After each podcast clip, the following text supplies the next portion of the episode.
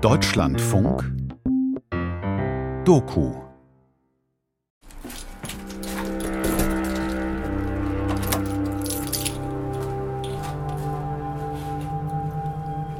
Berlin-Neukölln, Nähe Hermannplatz. In einem Hinterhof der Karl-Marx-Straße betritt Lisa Peters das Tiefparterre des Hinterhauses, einen ehemaligen Weinkeller. Ich bin Künstlerin. Ich habe vor zweieinhalb Jahren meinen Abschluss hier in Berlin gemacht und bin seitdem freiberufliche Künstlerin. Ich habe jetzt endlich auch ein Atelier gefunden, ähm, was mich momentan sehr beglückt und ich jeden Tag eigentlich äh, begeistert bin, endlich einen Raum zu haben, in dem ich arbeiten kann. Und insgesamt arbeiten wir hier zu zehn auf einer Fläche von, ich schätze mal so 150 Quadratmetern. Also jeder hat so seinen kleinen Bereich. Ich zahle 75 Euro. Lisa Peters, 1989 in Leonberg in Baden-Württemberg geboren, macht vor allem Videos, Soundinstallationen und Fotos. Extra zur Post Die war da in der Stadtmitte und dann Im Fokus ihres Schaffens steht die Zusammenarbeit mit ganz normalen Menschen. Ihr Ansatz? Jedes Leben ist erzählenswert. Dann hat sie noch gesagt, und du gehst nirgendwo rein und kommst gleich wieder, nicht? Das ist ein Interview, was ich äh, mit einer älteren Frau geführt habe vor ein paar Wochen. Ich hatte die Möglichkeit, drei Tage bei ihr zu leben. Und dann habe ich immer an den Fotoläden gestanden. Das war sehr intensiv, sehr spannend, sehr emotional auch manchmal. Und der Ausgangspunkt ist, dass sie mir aus ihrem Leben erzählt hat und ich eben nicht so sehr unbedingt Fragen vorbereite, so 1, 2, 3, 4, 5, 6, 7, das will ich wissen, sondern den Leuten die Zeit gebe zu erzählen. Und immer gedacht, wenn da mal auch mal mein Vater drin wäre oder meine Mutter. Nicht? Und das äh, führt dazu, dass viele einfach auch äh, von sich aus erzählen, zu den eigenen Geschichten weitergehen, die für sie eine Relevanz haben. Oder meine Tante oder so oder ihr Mann, nicht? Aber die waren. Dann ich bekomme eben diese ganzen Informationen und transkribiere sie. Die Kunst von der Kunst zu leben. Die prekäre Lebenslage von Künstlern. Feature von Egon Koch.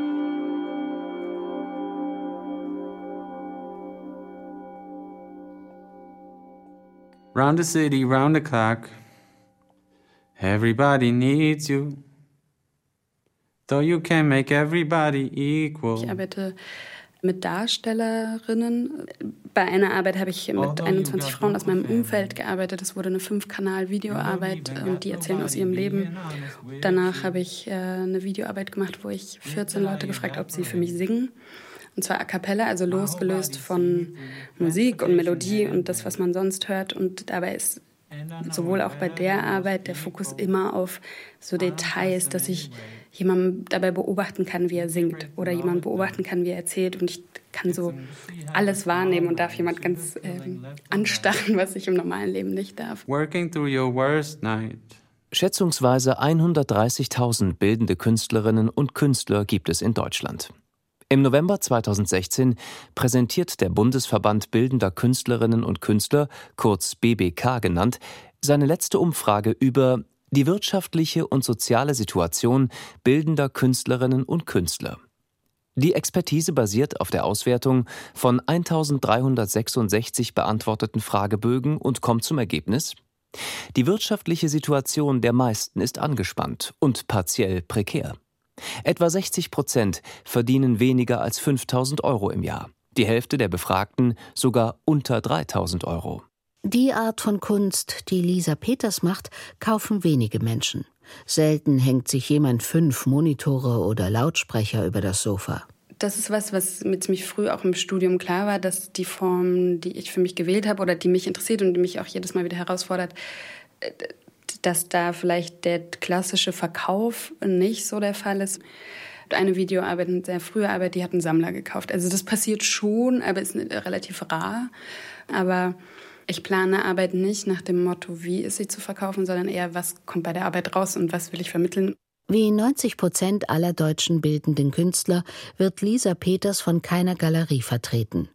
Durch gute Kontakte nimmt sie aber seit 2010 regelmäßig an Gruppenausstellungen teil.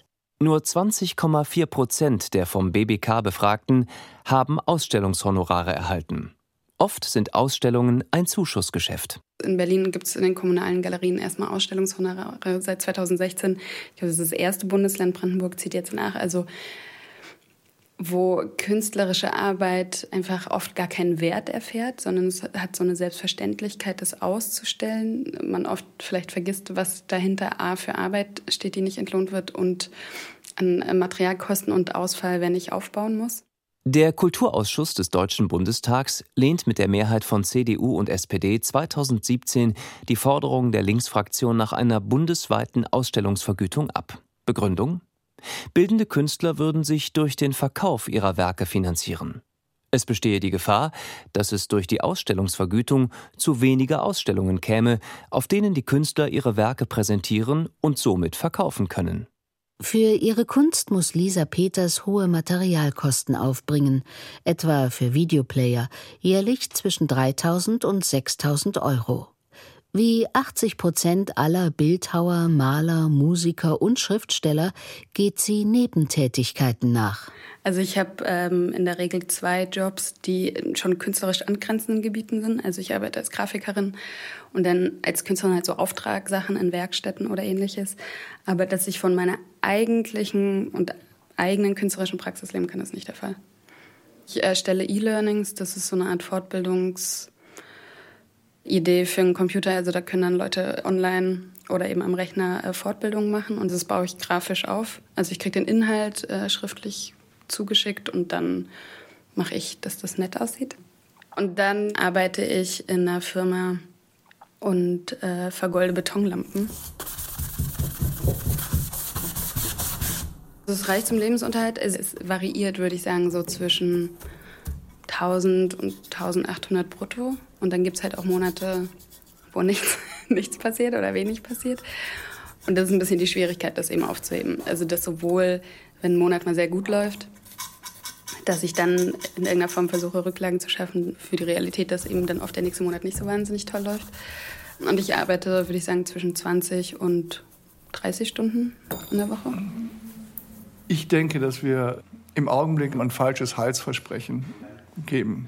Die Akademien versprechen den Künstlern, dass sie eine Art Rüstzeug mitbekommen, mit dem sie dann ähm, ihr Leben bestreiten können.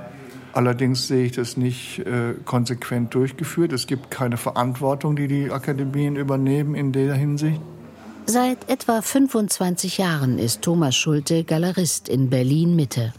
Die Frage ist, wie gehe ich überhaupt an dieses Künstlertum heran?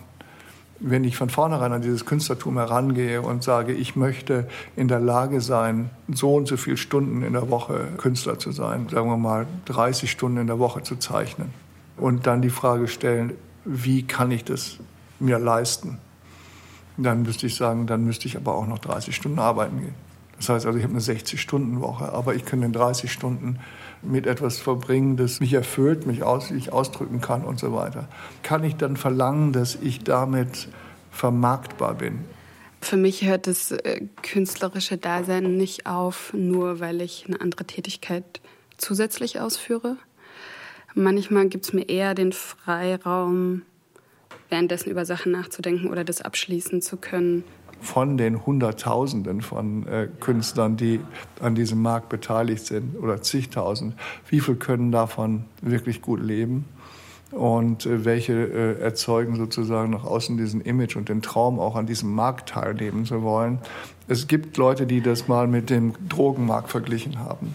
Also dieser Wunsch von vielen, in diesem Markt drin zu sein, in dem man sich nicht nur ausdrücken kann, sondern auch noch akzeptiert wird, außerdem noch Geld verdient, außerdem noch Bedeutung hat. Und das ist ausgesprochen verlockend. Es gibt einen Traum. Und der Traum, der kann sich nur für ganz wenige erfüllen, aber dafür muss man durch eine riskante Zeit und viel auf sich nehmen. Ich glaube, ich habe für mich einfach früh genug rational denkend entschieden, es ist nicht mein oberstes Ziel, von der Kunst leben zu wollen. Ich finde es schön, von der Kunst zu leben. Laut Umfrage des Bundesverbands der bildenden Künstlerinnen und Künstler arbeiten heute viele, ohne darauf zu achten, ob ihre Werke ankommen und zu verkaufen sind. Ja, hallo? Die Tür vorne offen und die, die nächste Tür auch. Die kann man aufziehen. Berlin-Kreuzberg. Nähe Cottbusser Tor. In einem Hinterhof der Adalbertstraße geht Lisa Peters die vier Etagen zum Wohnatelier von Gernot Bubenig hinauf, einer früheren Fabriketage. Ja, hallo, ich bin ganz neugierig, wenn wir da haben. Ja, ich auch. Der 1942 im mährischen Troppau geborene Künstler Gernot Bubenig wird Ende der 1960er Jahre als der deutsche Pop-Art-Maler gefeiert, trotz der heute berühmteren Kollegen wie Sigmar Polke, Wolf Hostel oder Gerhard Richter. 1968 bezeichnet ihn das Politmagazin Der Spiegel als Science-Fiction-Künstler. Ich meine, es gab ja Pop-Art ja viele äh, Kollegen, die sich von der englischen und amerikanischen Pop-Art sich gerne haben beeinflussen lassen. Und das war ja auch sehr lustig, was sie da gemacht haben. Und äh, für mich war das also äh, nicht jetzt direkt äh, eine Übernahme von äh, amerikanischen oder englischen Ideen, sondern meine Vorstellung von sozialen Bindung der Kunst. Man wendet sich einer notwendigen Gebrauch freiwillig zu. Also es konnte also dann möglich werden, dass man Verkehrszeichen als Kunst betrachtet und äh, diese plakative Möglichkeiten benutzt, um also verschiedene kulturelle Aussagen zu machen, künstlerische Aussagen oder sich zu verständigen. Und dass das als Popart angenommen worden ist, war mir nicht unangenehm. In seinen Werken aus jener Zeit sucht Gernot Bubenig nach dem Ursprung von Bewegung und Form in allem Lebenden. Sie befinden sich heute unter anderem im Museum of Modern Art in New York, in der Sammlung Ludwig in Aachen und in der neuen Nationalgalerie in Berlin. Zur Plakatierung ihrer Ausstellung Unser Lehm ist der Kunst geweint verwendet die Kunsthalle Bremen 2019 einen Siebdruck von Gernot Bubenig Naturgeschichte aus dem Jahr 1966. Drei farbige und ein schwarzes Gebilde sind rautenförmig auf weißem Hintergrund platziert. Geometrisch abstrakte Kunst aus organischen Formen. Die stilisierten Gegenstände assoziiert man mit Uterus, Samenkorn, Eizelle, Blüte und weiblicher Gestalt. In den 1960er Jahren zählt Bubenig zu den gut verdienenden Künstlern seiner Generation. Aus seiner freien künstlerischen Tätigkeit hat er etwa 1968 ein jährliches Einkommen in Höhe von 22.907 Mark und 81 Pfennig. 1969 von 19.383 Mark und 48 Pfennig. Das sind umgerechnet 9.885,57 Euro. Nach dem Statistikportal Statista liegt der durchschnittliche Bruttojahresarbeitslohn eines Arbeitnehmers in Deutschland im Jahr 1970 bei 7.076 Euro, im Jahr 2018 bei 35.189 Euro brutto. Ich hatte dann einen Vertrag mit einer Galerie, richtig so, habe ich dann pro Monat äh, 2000 D-Mark oder so. Ich habe eine bestimmte Anzahl von Bildern vereinbart, die ich also abliefere. Und das ging ganz gut. Ich war froh, dass es nur drei Jahre sind, weil es, man merkt dann, also wenn man da drin steckt, in so einer Vereinbarung, wie viel man also in der Zeit eigentlich produziert und gibt und wie wenig man dafür bekommt. Denn dann sind die drei Jahre um und man hat also auf Miete bezahlt und hat äh, ein paar Arbeitsmaterialien investiert, hat die Familie versorgt. Wie es früher war, ist ja für mich schwer nachzuvollziehen. Ich kann mir Berlin nicht vorstellen, dass man mal eben eine Fabriketage mietet oder kaufen kann. Da gab es hier wirklich viele leerstehende Häuser und gerade eben Fabriketagen. Als ich in äh, 66, 67 mir klar war, ich muss also irgendwo einen Ort haben, wo ich also meine Bilder ungestört produzieren kann. Bin ich also rumgegangen hier in Kreuzberg und habe mir in den Hinterhöfen die leerstehenden Fabriketagen angeguckt. Und dann eben hier das gesehen, hier oben. Die Fenster waren also alle noch drin, ein paar waren zerbrochen. Das war eine große Halle, Hinten war ein Waschbecken und eine Toilette. Das war alles. Lichtinstallation, da war eine, eine Hauptleitung gelegt und eins, zwei, drei Sicherungsschalter. Ja, und ich habe dann also das Film gemietet für 200 D-Mark. Also ich glaube, äh, der größte Misszustand ist momentan die äh, Mieten für jegliche Art von Räumlichkeiten, sowohl Atelierräume, die immer weniger werden, weil alles privatisiert wird. Das gleiche gilt natürlich auch für den normalen Wohnraum, weil das, was es früher an Leerständen gab und was man sich so aneignen konnte, gibt es einfach in der Form nicht mehr. Und ich glaube schon, dass das quasi die, meine Generation mehr prägen wird, sich da politisch zu engagieren und das versuchen zu ändern oder zu stoppen oder andere Lösungen zu finden, weil das äh, kann nicht funktionieren unter den äh, momentanen Zuständen. Die Umfrage des BBK ergibt, 21,9 Prozent der befragten Künstler bezahlen über 300 Euro monatlich für ein Atelier. 15 Prozent arbeiten in Gemeinschaftsateliers. Der Trend geht zur Vermeidung von Atelierkosten. Als Grund geben 63,8 Prozent zu hohe Mieten an. Nur 6,8 Prozent kommen in den Nutzen eines kommunalen Atelierprogramms. Atelierräume, das ist hier wirklich ein echtes Problem. Und das kann der Bund nicht machen. Wir sind verfassungsrechtlich ähm, daran gehindert, weil Kultur Länderhoheit ist. Und die Länder finanzieren in der Regel mit einem Großteil auch die Kommunen, die sie dann in die Lage versetzen, das Geld entsprechend auszugeben. Monika Grütters, Staatsministerin für Kultur und Medien und Berliner CDU-Vorsitzende. Bevor sie 2013 in das Kanzleramt wechselte, war die studierte Kunsthistorikerin bereits Obfrau in der Arbeitsgruppe für Kultur und Medien der CDU-CSU-Bundestagsfraktion und Vorsitzende des Ausschusses für Kultur und Medien im Deutschen Bundestag. Das Thema Ateliers ist in der Tat, finde ich, ein existenzielles Problem, eine echte Herausforderung, gerade für die Sparte bildende Kunst. Und da müssen natürlich die Standorte und die dort verantwortlichen Länder Sorge für tragen, wenn sie Interesse daran haben, dass sich die Kreativen und die bildenden Künstler bei ihnen ansiedeln, weil sie natürlich für eine Gesellschaft wirklich ein Gewinn sind, dann ähm, ist das Mindeste, dass man für ihre Arbeitsbedingungen ordentlich sorgt. Es gibt in Berlin ein ziemlich großes Atelierprogramm, aber es gibt inzwischen zehnmal so viele Künstler wie Atelierräume, die hier vermietet werden. Ich glaube, eine kluge Stadtpolitik würde in Berlin für mehr Atelierräume sorgen? Ich bin heute bei 580 Euro kalt, was immer noch darauf zurückzuführen ist, dass ich so eine niedrige Grundmiete habe. Und ich habe mir den halt dann eingerichtet und als äh, ständige Baustelle das sehr genossen, dass ich den Raum äh, so anpassen konnte, wie er die veränderlichen Lebenssituationen erforderlich machen. Wobei ich mich dann ständig fragen musste, was ist denn das Wohnen? Ja, da muss es heizbar sein. Habe ich mir eine Etagenheizung reingebaut, übrigens noch aus den Honoraren des Galeristen. Habe ich dann investiert in das Atelier. Gernot Bubenicks Wohnatelier gerät immer mal wieder in Gefahr. Im Dezember 1979 brennt es aus ungeklärten Ursachen. Ein großer Bestand seiner Bilder, Grafiken und Entwürfen aus den 60er Jahren wird beschädigt und vernichtet. Der Künstler nimmt die Herausforderung an und setzt ohne ein eingerichtetes Atelier, ohne Malwerkzeuge, ohne grafische Hilfsmittel sein Schaffen fort. Mit eingefärbter Hautoberfläche sucht er den direkten Kontakt mit der Leinwand und entwickelt großformatige Entwürfe zukünftiger Bilder.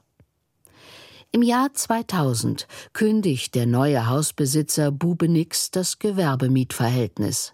2002 erkennt das Landgericht Berlin das Wohnatelier jedoch als Wohnung an. So hat der Künstler auch Kündigungsschutz, den er für einen Arbeitsraum nicht gehabt hätte, und kann in der Adalbertstraße wohnen bleiben.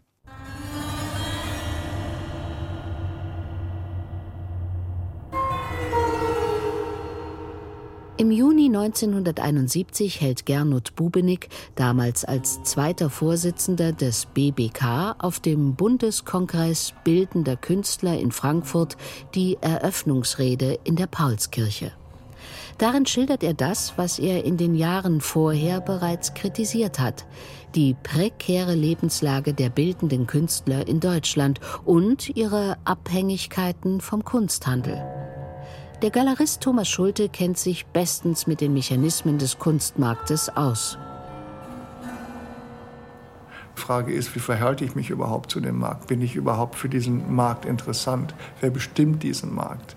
Und das ist sehr vielfältig. Ich kann unter Umständen das Glück haben, für vier, fünf Jahre in diesem Markt akzeptiert zu sein. Wenn ich dann aber nicht wirklich mit diesem Markt auch umgehen kann, dann werde ich von dem vielleicht wieder abgestoßen. Er sieht seinen Auftrag als Galerist nicht im Ankauf und Verkauf von Kunstwerken.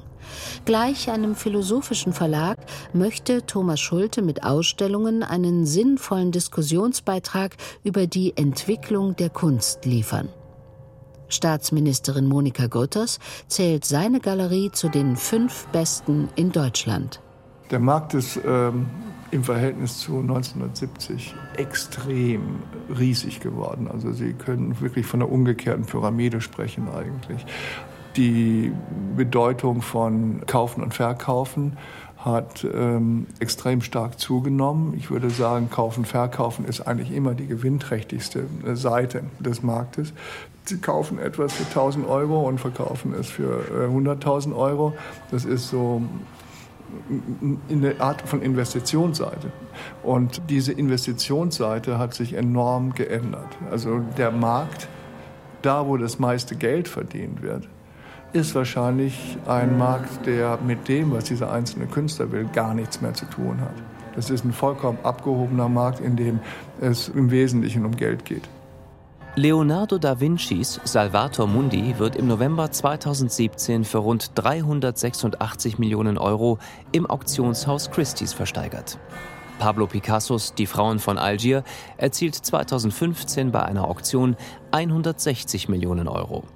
Das Auktionshaus Sotheby's versteigert 2015 das Gemälde Abstraktes Bild von Gerhard Richter für 41 Millionen Euro.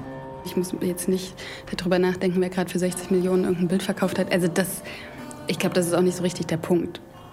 Der Punkt ist vielleicht eher zu überlegen, statt dass das so exemplarisch einzelne Menschen sind, das sind ja einfach sehr wenige prozentual zu denen, die Kunst machen, wie man eben Förderung, Ermäßigung irgendwie für Kulturschaffende einführen kann, dass sie nicht einfach immer so am Existenzminimum vorbeikratzen und es immer nur prekär ist.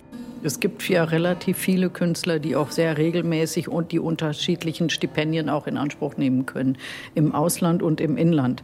Die beiden großen Förderungen, wo man sich so regulär bewerben kann, ist einmal für Berliner Künstler die Senatsförderung. Das Arbeitsstipendium ist mit 18.000 Euro dotiert für ein Jahr. Und dann gibt es den Kunstfonds in Bonn und da ist es das Gleiche. Da gibt es sowohl Arbeits- als auch Projektstipendien. Und äh, vom Berliner Senat gibt es äh, noch Recherchestipendien, die sind ein bisschen niedriger dotiert mit 8000 Euro auch für einen kürzeren Zeitraum. Nur darf man natürlich nicht vergessen, dass sich da dementsprechend viele auch drauf bewerben. Also man ist da immer eher unter Hunderten oder Tausenden, als dass man da jetzt sich mit zehn Leuten bewirbt.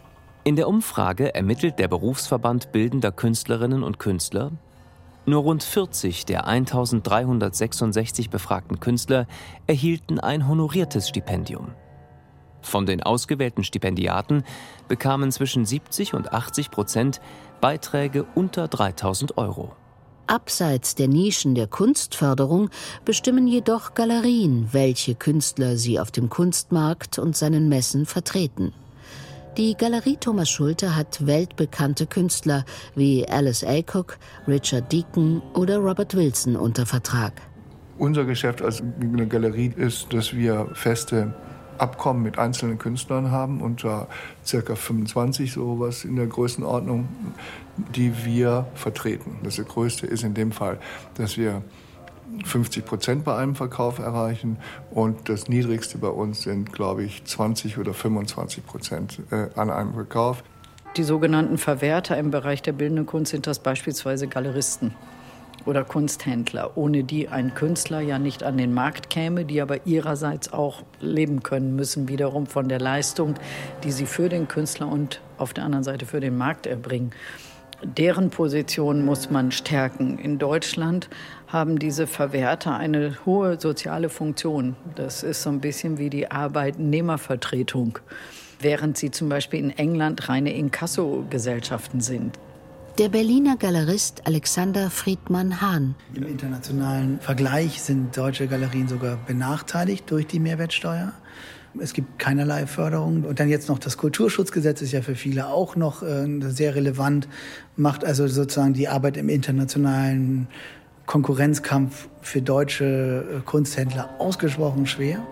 Der Kunsthandel ist ja die einzige Institution, die eingerichtet worden ist, um also dieser Aktivität, dieser kreativen Aktivität einen Wert zu geben. Also einen, einen wirtschaftlichen Wert.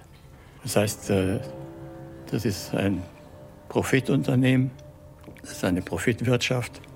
Sie erlaubt es, einen bestimmten Prozentsatz von Freiberuflern und freiberuflichen Künstlern davon zu leben. Das ist also ganz okay. Und ich habe davon auch drei, vier Jahre Gebrauch gemacht. Kunstmarkt kann die Politik nicht wirklich beeinflussen. Das ist ein, wie der Name schon sagt, Marktgeschehen, in dem, so ist Markt definiert, Angebot und Nachfrage sich selbst regulieren.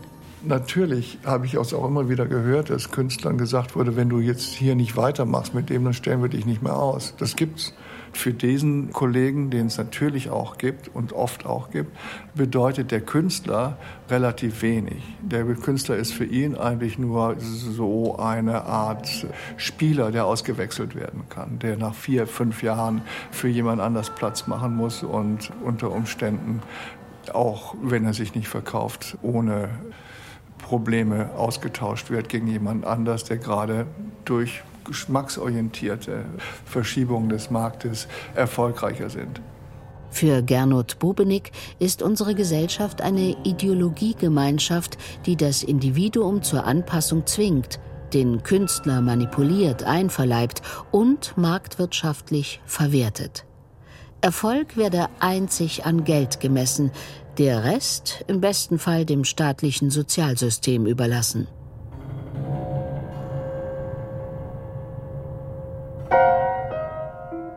Gernot Bubenig blickt heute zurück auf 50 Jahre Kunstschaffen und politisches Engagement für Künstler. Ich kann es also jetzt nicht behaupten, dass ich also irgendwie unglücklich über die Entwicklung bin, obwohl es also sehr viele Schwierigkeiten gegeben hat. Aber je größer der Abstand wird, umso interessanter werden natürlich auch die Schwierigkeiten. Und man fragt sich also, musste das so sein? Hätte es anders sein können? Hätte der Kunsthandel nicht so stur reagieren dürfen, nachdem er gezwungen wurde, Sozialversicherung für die Künstler zu bezahlen? Oder hätte man das als selbstverständlich voraussetzen können, dass die Leute das machen? In den finanziell erfolgreicheren 1960er und weniger erfolgreichen 1970er Jahren ist Gernot Bubenig nicht krankenversichert und muss seine Arztkosten selbst bezahlen. Im Rahmen seiner ehrenamtlichen Tätigkeiten im BBK und der neuen Gesellschaft für bildende Kunst in Berlin macht er immer wieder auf die Fürsorgepflicht des Staates gegenüber den Künstlern aufmerksam. Der Staat übernimmt eine große Fürsorge für seine Künstler, weil wir vom gesamtstaatlichen Engagement und seiner Wirkung halt überzeugt sind.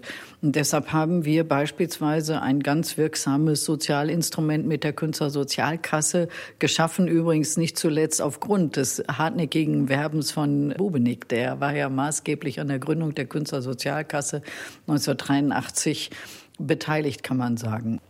Das Modell der Künstlersozialkasse, kurz KSK, beruht auf einer Mischfinanzierung, ähnlich den gesetzlichen Kranken-, Renten- und Pflegeversicherungen für Arbeitnehmer. Laut BBK ist jedoch nicht einmal die Hälfte der Befragten über die KSK versichert. Diese Künstler erreichen das Mindesteinkommen von 3.900 Euro pro Jahr nicht. Gäbe es bessere Ausstellungsvergütungen, könnten sie eventuell diese Hürde überspringen. Lisa Peters wird Anfang 2019 in die Künstlersozialkasse aufgenommen. Ich zahle die Hälfte der Krankenversicherungsbeiträge.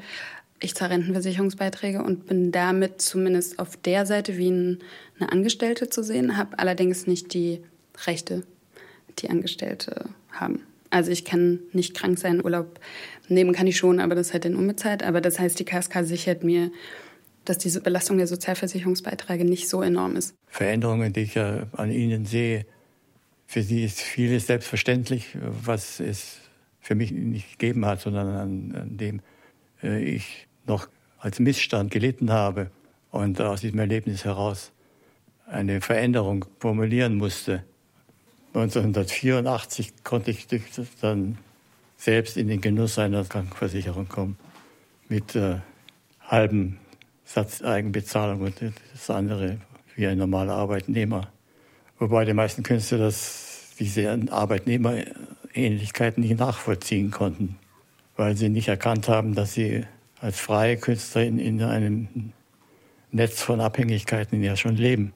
Das Haushaltsvolumen der KSK liegt 2017 bei etwas mehr als 1,1 Milliarden Euro. Für 50 Prozent des Budgets kommen die Versicherten wie Künstler und Autoren selbst auf. 20 Prozent des Beitrags eines Künstlers übernimmt der Bund. 30 Prozent müssen Verwerter wie Galerien als Künstlersozialabgabe übernehmen. Der Galerist Alexander Friedmann Hahn. Galerien wird das Leben eher schwer gemacht. Die ähm, Künstlersozialkasse die alle Verkäufe einer Galerie belastet. Über die Hälfte meiner Künstler profitieren nicht von der Künstlersozialkasse. Ich muss trotzdem immer diese 5% bei jedem Verkauf zusätzlich abgeben. Der Abgabensatz von Galerien und anderen arbeitgeberähnlichen Unternehmen an die KSK hängt von verschiedenen Faktoren ab und schwankt jährlich leicht. Im Jahr 2005 liegt er bei 5,8 Prozent der Honorarzahlungen an Künstler, 2019 bei 4,2 Prozent.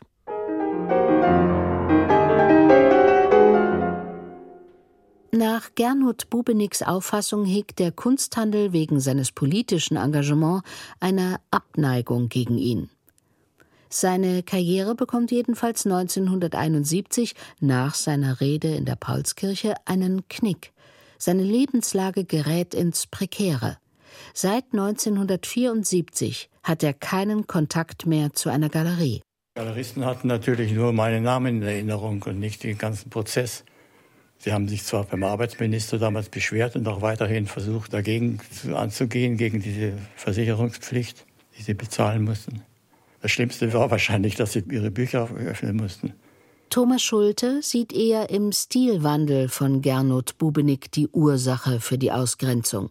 Letztendlich gibt es sowas wie Selbstverantwortung und man muss sehen, was habe ich selber gemacht da. Bei Herrn Bubenick ist es offensichtlich, dass er perfekt in einem interessanten und wichtigen System drin war, wo Leute wie David Hockney und alle möglichen mitgespielt haben. Die Frage ist, welchen Schritt macht er 1970 und verlässt er damit ein sicheres Vehikel und geht in etwa einen neuen äh, Bereich rein, der ihn zwar als Ausdrucksform interessiert, den die Betrachter und vielleicht auch Galeristen lieber bei jemand anders finden, von dem sie meinen, dass er das besser macht.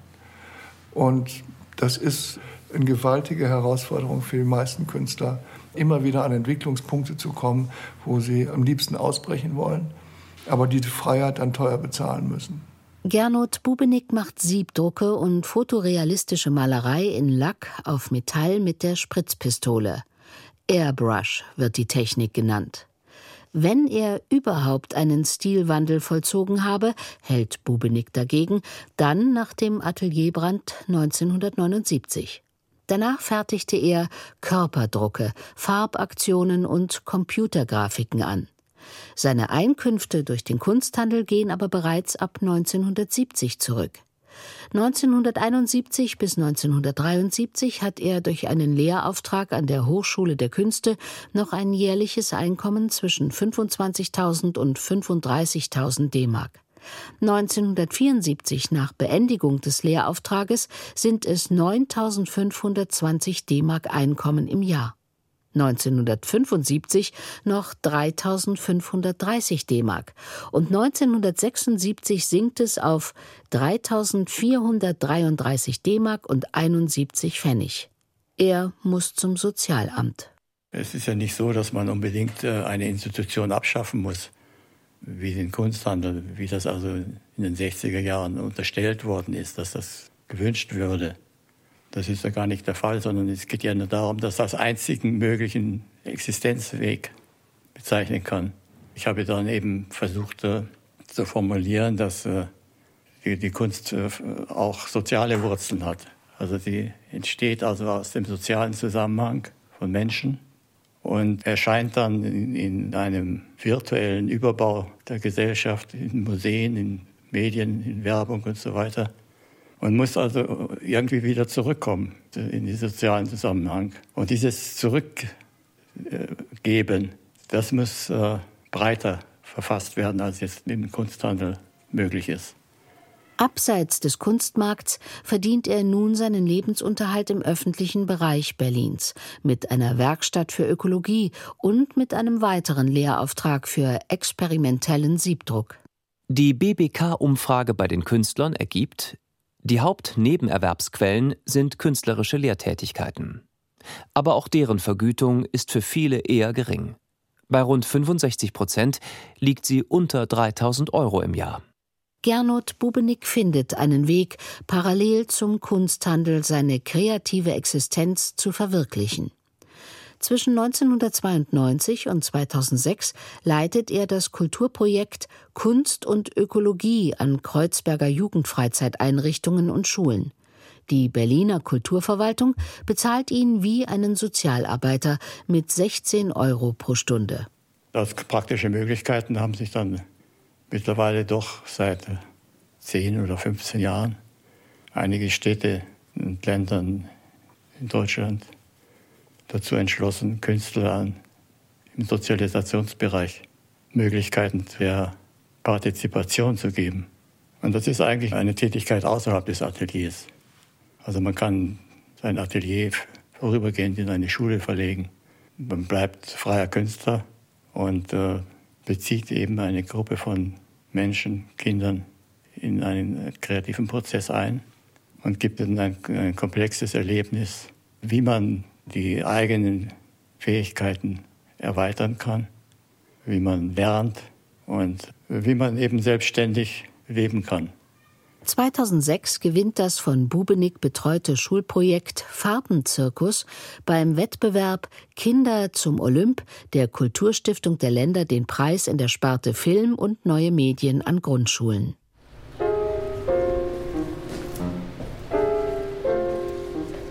Wenn Bubenicks Wohnateliermiete für heutige Berliner Verhältnisse auch günstig ist, 743 Euro warm muss er aber erst einmal im Monat aufbringen. Ich lebe von Grundsicherung. Das ist also unterstes Limit. Aber ich brauche jetzt nicht äh, ständig daran denken, ob ich genügend zum Essen und die Miete bezahlen kann. Das ist, kann ich also sozusagen ausblenden. Dafür muss ich nicht jetzt mich extra anstrengen. Aus dem Berechnungsbogen für den Zeitraum August 2018 bis Mai 2019 der Grundsicherung für Gernot Bubenick. Grundsicherungsbedarf 416 Euro. Bedarfe für Unterkunft und Heizung 743,38 Euro. Macht zusammen 1159,38 Euro. Davon werden abgezogen 286,11 Euro an Altersruhegeld und 324 Euro für die Vermietung eines Zimmers. Somit bleiben 549,27 Euro als Grundsicherungsleistung im Monat. Wobei ich natürlich davon ausgehe, dass ich für dieses Geld, was ich da bekomme, dass ich dafür arbeite. Ne, das ist die besondere Situation von Künstlern, dass sie ja nicht in Rente gehen oder sonst wie, sondern sie sind ständig ein Teil der Gesellschaft und geben einen Wert an die Gesellschaft ab. Ich beanspruche dann diese Grundsicherung als eine Art von Entschädigung dafür, dass es keine keine, keine Regelung für äh, diese Existenz gibt. Von seitens der Gesellschaft gibt es also keine Gedanken in diese Richtung. Seit den 1960er Jahren, als er im Vorstand des Berufsverbandes bildender Künstlerinnen und Künstler war, fordert Gernot Bubenick vom Staat eine Basisfinanzierung für Künstler. Er beruft sich dabei auf das Grundgesetz der Bundesrepublik Deutschland. Es gibt ein großes Wort von Friedrich Schiller, die Kunst ist eine Tochter der Freiheit. Monika Grütters. Das heißt im Umkehrschluss, wir haben aus den Abgründen unserer Geschichte mit zwei Diktaturen in einem Jahrhundert gelernt. Deshalb die Freiheit der Kunst mit einem sehr noblen Verfassungsrang auch zum Ausdruck gebracht. Artikel 5 unserer Verfassung sagt, Kunst und Wissenschaft sind frei. Und damit sie frei sein können, muss der Staat ihre Existenz vor allen Dingen finanziell und durch geeignete rechtliche Rahmenbedingungen sichern. Deshalb gibt es in Deutschland die auskömmliche staatliche Kulturfinanzierung. Wir sind ein Land, in dem 1,7 Prozent des Steueraufkommens für Kultur ausgegeben werden. Das gibt es weltweit nicht nochmal. Die Absicht dahinter ist die, für eine größtmögliche Unabhängigkeit der Künstler vom Marktgeschehen zu sorgen, also von legitimen Interessen anderer. Bund, Länder und Kommunen stehen jährlich 10,4 Milliarden Euro für Kultur zur Verfügung. Der Galerist Alexander Friedmann Hahn relativiert die Summe auch wenn sich das nach einer gewaltigen Zahl anhört. Aber ein ganz großer Teil dieses Geldes geht definitiv in darstellende Kunst. Vor allen Dingen also in Opernhäuser, Musiker, die irgendwie gefördert werden.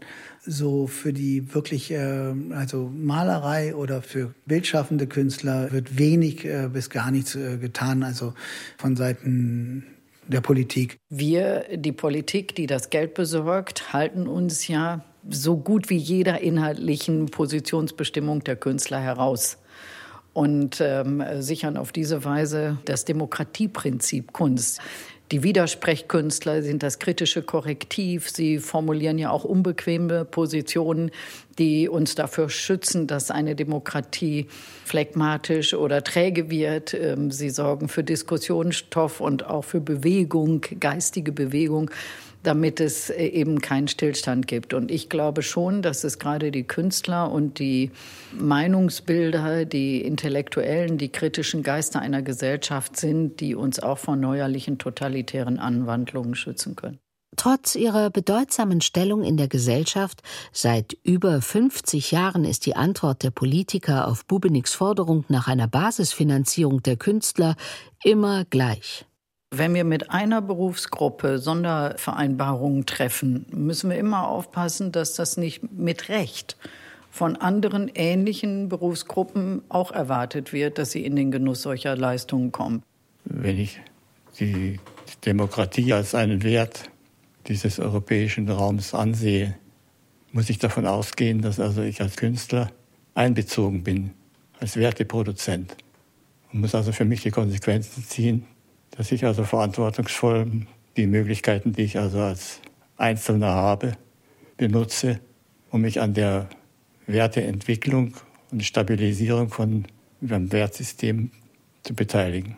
Und umgekehrt zu sagen, eine Gesellschaft ohne Künstler ist keine Demokratie. Die Kluft zwischen Bedeutung und Bezahlung vom Großteil der Künstler ist gewaltig. Die Frage drängt sich auf, was ist unserer Gesellschaft eigentlich die Kunst wert? Das ist also, lässt sich also eigentlich genau darstellen, dieser Zusammenhang von Individuum und Gesellschaft, also von kreativen Werteproduzent und einer Gesellschaft, die diese Werte archiviert, sagen wir mal so. Wenn man sagt, was ist der Gesellschaft die Kultur wert, meint es ist die Gesellschaft in der Lage, den Zusammenhang zu erkennen und Künstler zu bezahlen oder nicht? Sie dürfen, gerade was auch bildende Kunst angeht, das Urheberrecht nicht unterschätzen. Beim Urheberrecht sagen wir immer, man muss das vom Urheber her denken. Das ist ja eine Trias, die da in Balance gebracht werden muss, der Urheber, der Verwerter und der Nutzer. Und wenn man geistige Leistung heute im Netz einfach so abrufen kann, dann vergisst man, dass am Anfang der Kette ein Urheber steht, der davon leben können muss und nicht nur knapp überleben. Und deshalb muss man das Urheberrecht so sicher machen, dass es auch in der heutigen Gesellschaft, auch in der digitalen Welt wirksam bleibt. Ich weiß nicht, was die Kunst für die Gesellschaft für einen Wert hat, muss ich wirklich sagen. Warum schauen sich Menschen überhaupt Kunst an? Was ist eigentlich unser Bedürfnis auch heutzutage noch, das anzuschauen? Der Galerist Thomas Schulte. Heutzutage hat Kunst sehr, sehr viel mit Selbsteinschätzung zu tun, sehr, sehr viel mit persönlichen Habitus, persönlicher Wertschätzung, mit Ego zu tun. Das ist eindeutig so.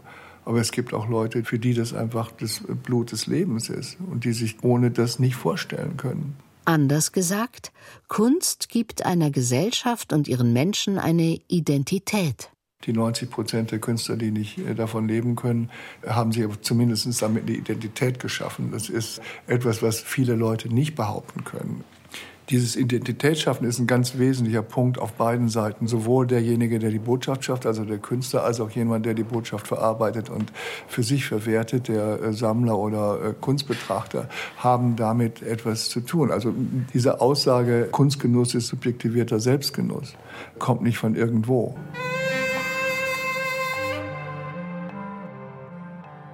Es sind nicht nur Künstler.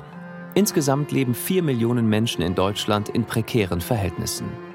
Laut Bundesarbeitsgemeinschaft Prekäre Lebenslagen beginnt eine finanziell schwierige Situation bei rund 1200 Euro im Monat. Sind die Wohnungskosten niedriger, ist es im Verhältnis noch weniger. Wenn schon eine Basisfinanzierung für Künstler abgelehnt wird, gibt es dann womöglich einen gesellschaftlichen Konsens über ein bedingungsloses Grundeinkommen für alle? Seit Jahrzehnten flammen Diskussionen darüber immer wieder auf, enden aber auch bald wieder. Der 1984 geborene Michael Bohmeier macht ernst. 2014 startet er das Projekt Mein Grundeinkommen. 2014 bin ich ausgestiegen aus einer Internetfirma, die ich gegründet habe, bin noch Mitinhaber und kriege seither da ein kleines leistungsloses Einkommen. Und dieses geschenkte Geld, für das ich nichts tun muss, das war zwar weniger als ich vorher hatte, aber hat mein Leben trotzdem fundamental umgekrempelt. Ich bin plötzlich gesünder geworden, hatte irgendwie mehr Lebensfreude, habe bessere Beziehungen geführt, hatte irgendwie mehr Mut und Entdeckungsdrang. Und dann dachte ich, wenn das der Effekt ist von Grundeinkommen, dann muss ich ausprobieren, ob es nicht allen so geht. Und dann startete die Idee zu diesem Crowdfunding, um das Geld einfach für andere zu sammeln. Wir wollen herausfinden, wie ein bedingungsloses Grundeinkommen in der Praxis wirkt und dafür sammeln wir übers Internet Geld. Und immer wenn 12.000 Euro zusammen sind, dann geht dieses Geld zufällig an eine ausgeloste Person, die erhält dann ein Jahr lang 1.000 Euro monatlich bedingungslos. Gewinne aus Gewinnspielen sind grundsätzlich steuerfrei. So auch das verloste bedingungslose Grundeinkommen. Lisa Peters nimmt jedes Mal an der Verlosung teil. Ich finde das Prinzip gut und ich finde, von 1000 Euro kann jetzt auch keiner ein sonniges Leben führen. Ne? Das ist eine Grundabsicherung. Wenn mir jemand jeden Monat ein paar tausend Euro geben würde und sagen, okay, du brauchst dich nicht mehr danach zu richten, was der Markt macht, wäre das bestimmt eine Erleichterung für mich. Die Frage ist, wie würden wir uns hier verhalten? Über 200 Menschen haben das bei uns schon bekommen. Und die berichten eigentlich Phänomenales. Erstmal hören die Menschen nicht auf zu arbeiten. Äh, nur ein kleiner Bruchteil der Leute kündigt ihren Job, zum Beispiel einer, der hat im Callcenter gekündigt. Aber alle arbeiten in anderen Jobs weiter oder bilden sich weiter. Ähm, viele machen sich selbstständig, Familien rücken enger zusammen. Die Leute berichten, dass sie gesünder sind. Zwei Menschen mit chronischer Krankheit haben plötzlich keine Schübe mehr, weil die Existenzangst weg ist. Aber eigentlich alle durch alle Schichten sagen, dass sie ruhiger schlafen, dass sie weniger Stress haben und trotzdem mehr arbeiten können oder vielleicht auch gerade deshalb weil sie nun die Freiheit hatten, Nein zu sagen, hat das Jahr eine ganz neue Qualität bekommen. Existenzangst macht lahm, macht müde, macht das erschöpft. So, also wenn man das permanent hat, ich will mir dann gar nicht vorstellen, wie es ist mit Familie. Also dann hat man ja nicht nur für sich Existenzangst, sondern dann irgendwie noch für Kinder. Einen Kinderwunsch hat Lisa Peters zurzeit nicht. Aber die Künstlerin und angehende Lehrerin Susanne Möhring weiß, wie es ist, mit zwei Kindern in Berlin zu leben. Unser Haushalt besteht aus eigentlich zwei Künstlern. Mein Mann ist auch Musiker, Musikproduzent, hat aber auch noch einen Money-Earning-Job, also einen anderen Job, wo er Geld verdient. Ich, äh, Künstlerin und jetzt Referendarin, auch aus dem Grund, dass wir natürlich überlegen müssen, wie wir unsere Familie über die Runde bringen. Und da war es natürlich schon immer knapp mit dem Geld. Und ähm, das war eigentlich auch die Zündung, dass ich mich hier bei meinem Grundeinkommen eingetragen habe. Ich hatte den Verein entdeckt. Im Oktober 2018 erhält sie die E-Mail, ihre Familie bekomme ein Jahr lang das bedingungslose Grundeinkommen, zwölf Monate lang jeweils 1000 Euro. Wir haben es realisiert und das Leben oder die Lebensstimmung, Einstellung hat sich sofort entspannt. Und wir haben gemerkt, es ist jetzt alles erstmal für die Zukunft, für dieses Jahr, was jetzt vor uns steht, etwas einfacher. Wir können kurz mal durchatmen. Da hat es uns schon gewundert, wie sehr dieser Gesamtzustand von Familien, von Menschen generell davon abhängt, wie viel Geld man hat.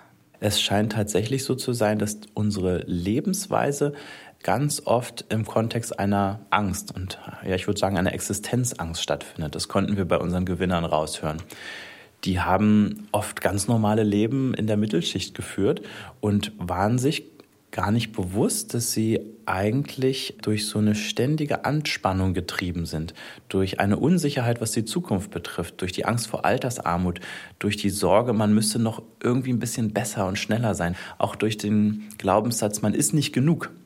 Man strengt sich nicht doll genug an.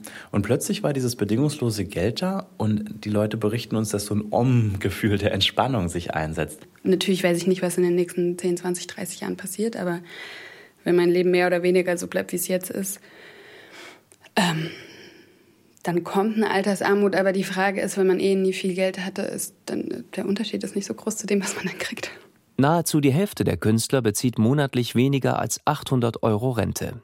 Mehr als jeder Fünfte berichtet sogar über Altersbezüge von nur bis zu 400 Euro im Monat. Diese andere Arbeit, die nicht bezahlt wird, sei es künstlerische, sei es Pflegearbeit, das ist die, die unser Leben so schön und reich macht. Das ist der Grund, warum es uns so gut geht. Insofern bedauere ich immer, dass Menschen, die kreative Berufe oder soziale Berufe äh, ergreifen, am Ende keine Wohlstandsgarantie haben. Aber tatsächlich sind am Ende die Sozialministerien natürlich dafür zuständig, für Rentenfragen, für soziale Absicherung. Nach der Umfrage des Meinungsforschungsinstituts INSA im Jahr 2018 sind 51 Prozent der deutschen Bevölkerung für die Einführung eines bedingungslosen Grundeinkommens. Aber von konservativen Politikern wird immer wieder gesagt, es sei nicht zu bezahlen. Michael Bohmeier hält es für finanzierbar und stellt seine Vision vom Sozialstaat dagegen. Eher die Verhältnisse in Frage stellen als unsere Mitmenschen. Wir reden immer so viel übers Geld, aber das ist nur ein Bruchteil des Problems. Ich glaube, dass wir wahnsinnig viel menschliche Energie und auch zum Beispiel künstlerische Kreativität darin verschwenden, dass wir es Menschen so schwer machen, das Geld zu bekommen, wo wir alle wissen, dass sie es ohnehin brauchen, um würdevoll an dieser Gesellschaft teilzuhaben. Also wir richten unser gesamtes Sozialsystem an den vielleicht ganz, ganz wenigen Leuten aus, die das dann irgendwie, wie auch immer, ausnutzen. Das ist ja die große Angst, dass die Menschen die Sozialsysteme ausnutzen. Das Gegenteil ist der Fall. Eine Million Menschen hätten Anspruch auf Aufstockung durch Hartz IV und machen es aus Gründen der Würde nicht. Und ich glaube, wir müssen unser System auf Vertrauen umbauen und damit Potenziale abschöpfen, die wir heute noch gar nicht erahnen können. Und wenn es dann genau wie in der heutigen Gesellschaft übrigens drei Prozent der Leute gibt, die das wie auch immer ausnutzen, mein Gott, das können wir mittragen. Auf alle in seiner Künstlerkarriere auftretenden Schwierigkeiten hat Gernot Bubenig kreative Antworten gefunden. Das liegt vielleicht auch an meiner Situation. Ich bin 42 geboren, das heißt, ich hatte bis 45 noch äh, Kriegszustand und erlebt die Notwendigkeit zu überleben. Ich habe äh, so gefährliche Sachen als Kind gemacht, wie Patronen, äh, scharfe Munition zu entladen wenn man da ein Kilo zusammenbrachte, kriegte man immerhin 5 D-Mark. Heute im Alter kann Gernot Bubenig mit Rente und Grundsicherung ohne Existenzangst leben.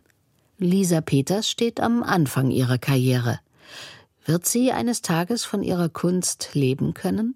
Kunst ist vielleicht das, wo ich Momente des unfassbaren Glücks erlebt habe, wenn Sachen funktioniert haben und im gleichen Moment stürzt es einen in Existenzängste und Zweifel, die also finde ich, es reicht ab einem gewissen Punkt.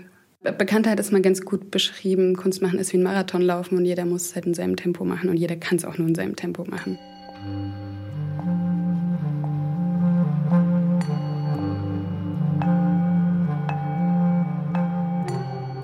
Das war Die Kunst von der Kunst zu leben. Die prekäre Lebenslage von Künstlern. Feature von Egon Koch. Es sprachen Frauke Pohlmann und Simon Roden.